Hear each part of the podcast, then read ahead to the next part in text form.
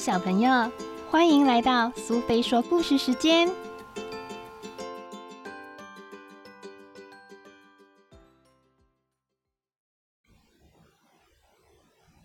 今天我们要讲的故事是《奇先生和妙小姐》里的蹦跳先生，作者是 Roger Hargreaves，由全美文化所出版。蹦跳先生的体型非常小，样子看起来就像一个小皮球。他总是没办法乖乖的待在地面上，常常到处蹦蹦跳跳的，所以这个怪习惯对他的生活造成很大的困扰。举个例子来说吧，上个礼拜蹦跳先生高高兴兴的跳到一座农场，他心里想：“哇，好棒的场地啊！看来我今天可以痛痛快快的大玩一场喽。”他爬上农场大门。正想到农场里开心的玩一天，接着你猜发生什么事了？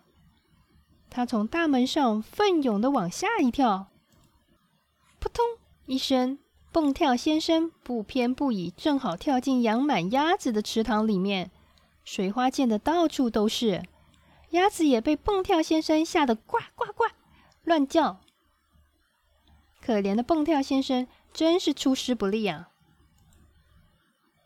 又有一天早晨，蹦跳先生一觉睡醒，立刻从床上跳下来。你一定已经猜到接下来会发生什么事了，对不对？没错，他一口气就从卧房门口生龙活虎的跳到楼下，蹦蹦碰碰。蹦跳先生大声欢呼：“哇哈，我来了！”这种事情常常发生。所以，怪不得蹦跳先生每晚睡觉时一定要把房门打开，免得他跳得太快，一头撞到房门。蹦跳先生一路滚到楼下，他爬起来，跳进厨房，找到椅子，强迫自己坐下来。他心里想：“不行，我得设法让自己安静下来。”他才刚刚坐下，立刻又从椅子上弹下来。立刻又从椅子上弹起来，他的头正巧撞到天花板上，砰！天花板发出巨大的声音，蹦跳先生痛得哇哇大叫：“哎呦，我的妈呀，疼死我了！”蹦跳先生一面揉红肿的脑袋，一面想：“我这样实在太可笑了，我得想个法子，让自己别再这样到处乱蹦乱跳。”他绞尽脑汁，拼命的想。蹦跳先生又搔头又摸脸，圆圆的眼睛转来转去。最后，他终于想到了：我知道了，我应该要去看医生。吃完早餐以后，蹦跳先生便出发到城里，准备找医生替他医这个怪病。在途中，他经过一座网球场，这个时候，他刚好绊到一块大石头。只听见“砰”的一声，蹦跳先生整个人弹上了天空，咻，然后就不偏不倚落在网球场里。网球场上有两个小男孩正在打网球。这下子你该猜到又发生什么事了吧？小男孩并不知道蹦跳先生只是体型长得像颗球，其实是人。他们错把蹦跳先生当成网球，两人你一挥我一打的用球拍把蹦跳先生打过来打过去。蹦跳先生忍不住低声哀嚎：“哦哦哦！”哇！他终于哭了起来。两个小男孩还是兴致勃勃的打着。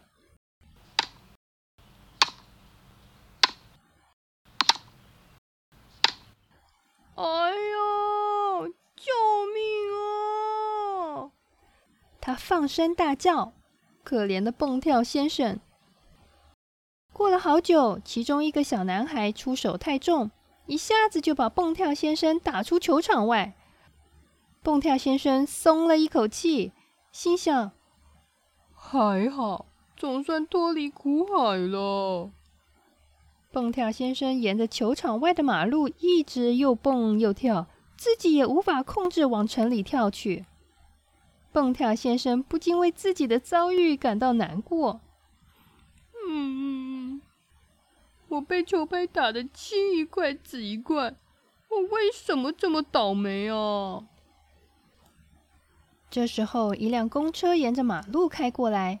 蹦跳先生心里想：目前除了公车以外，再也没有其他地方更安全了。于是他便跳上公车。他坐在车里，刚开始还一直为自己的遭遇感到难过。可是过没多久，窗外新鲜的事物就深深的吸引住他。蹦跳先生高兴的攀在窗户上面，笑嘻嘻的喊：“好好玩哦，真是太新鲜了！”公车慢慢的开进城里。公车正好停在一家诊所旁，蹦跳先生纵身一跳，跳下了车。你猜又发生什么事了？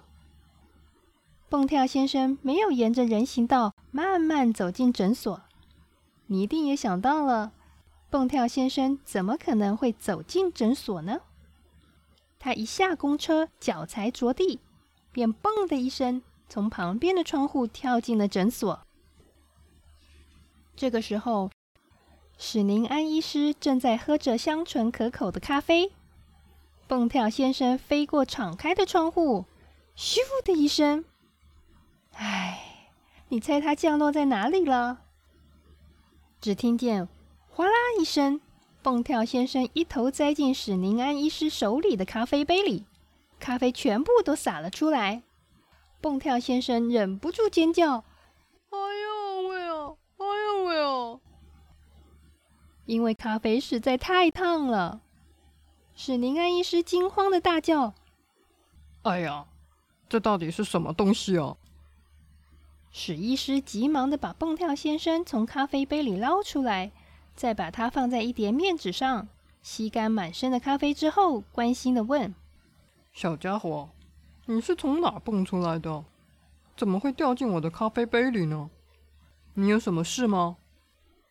蹦跳先生把他的难题说完后，难过的说。你了解吧？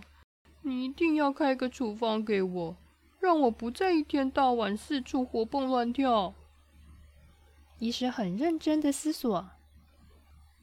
哦，哦，嗯，嗯，让我想想看，这个嘛……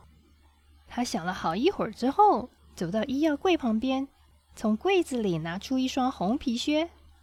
史医师告诉蹦跳先生：“这个东西一定可以解决难题。你看，这双皮靴很重，它可以让你不再活蹦乱跳。”蹦跳先生对史宁安医师连连道谢后，便穿着红皮靴回家了。这一次，他可不是蹦蹦跳跳的回家哦，而是一步一步的走回去。当天晚上，蹦跳先生穿着皮靴上床睡觉。不久，他便沉沉的睡着了。隔天早晨，蹦跳先生醒来，打了个大哈欠，伸伸懒腰，就从床上跳下来。你猜，接下来他怎么了？他真的不再乒乓乒乓的跳下楼梯了。他穿着重皮靴，突突突突，一步步安安稳稳的从卧室走下楼梯，然后再到厨房吃完早餐。你一定觉得很惊讶吧？不过史医师的处方的确很有效。蹦跳先生，蹦跳先生从此再也不再那么活蹦乱跳，也不会有许多困扰了。